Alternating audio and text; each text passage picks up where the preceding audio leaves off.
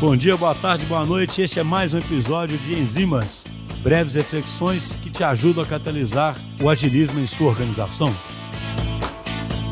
Esse episódio aqui de Enzimas vai ser um pouquinho diferente, que eu gostaria de compartilhar uma experiência com vocês. E essa experiência é uma experiência que a gente teve aqui na DTI muito recentemente no desenvolvimento de um MVP. Foi muito interessante a gente ver como é difícil realmente definir o que é um MVP. O objetivo de compartilhar essa experiência é mais mostrar como é que foi o nosso processo aqui, lembrando que é um contexto bastante simples, mas que, na minha visão, ilustra muito como é que é fácil cair em algumas armadilhas aí que nos impedem de verdadeiramente fazer o MVP. Então, rapidamente falando, a gente tem aqui uma ferramenta interna de Merit Money, né, que é uma prática do Management 3.0, que as pessoas podem usar para distribuir moedinhas, agradecendo né, por alguma coisa, né, fomentando colaboração, e é uma coisa muito boa, tanto para quem agradece, que tem como expressar a sua gratidão, quanto para quem recebe, né? Que fica feliz ali de ver que fez uma, uma contribuição. E essas moedinhas, elas normalmente são utilizadas internamente mesmo, sabe? Para algumas coisas que a DT oferece, participação em eventos, camisas, esse tipo de coisa.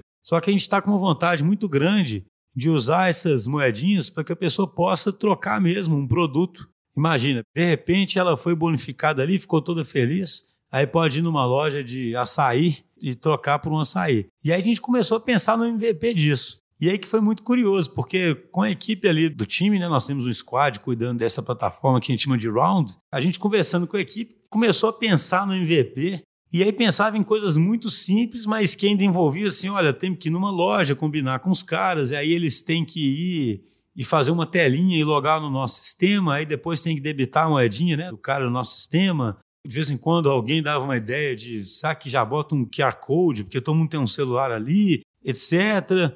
Até que o Vinição, conhecido no podcast, que é o nosso diretor de operações aqui, hiper pragmático, ele falou assim: cara, MVP aqui é o seguinte: a gente chega numa loja açaí, compra 50 açaí antes, né? Dá um dinheiro lá para 50 açaís, dá um caderninho para os caras e fala assim: ó, chegar alguém da DTI e anota, cara, que pegou um açaí.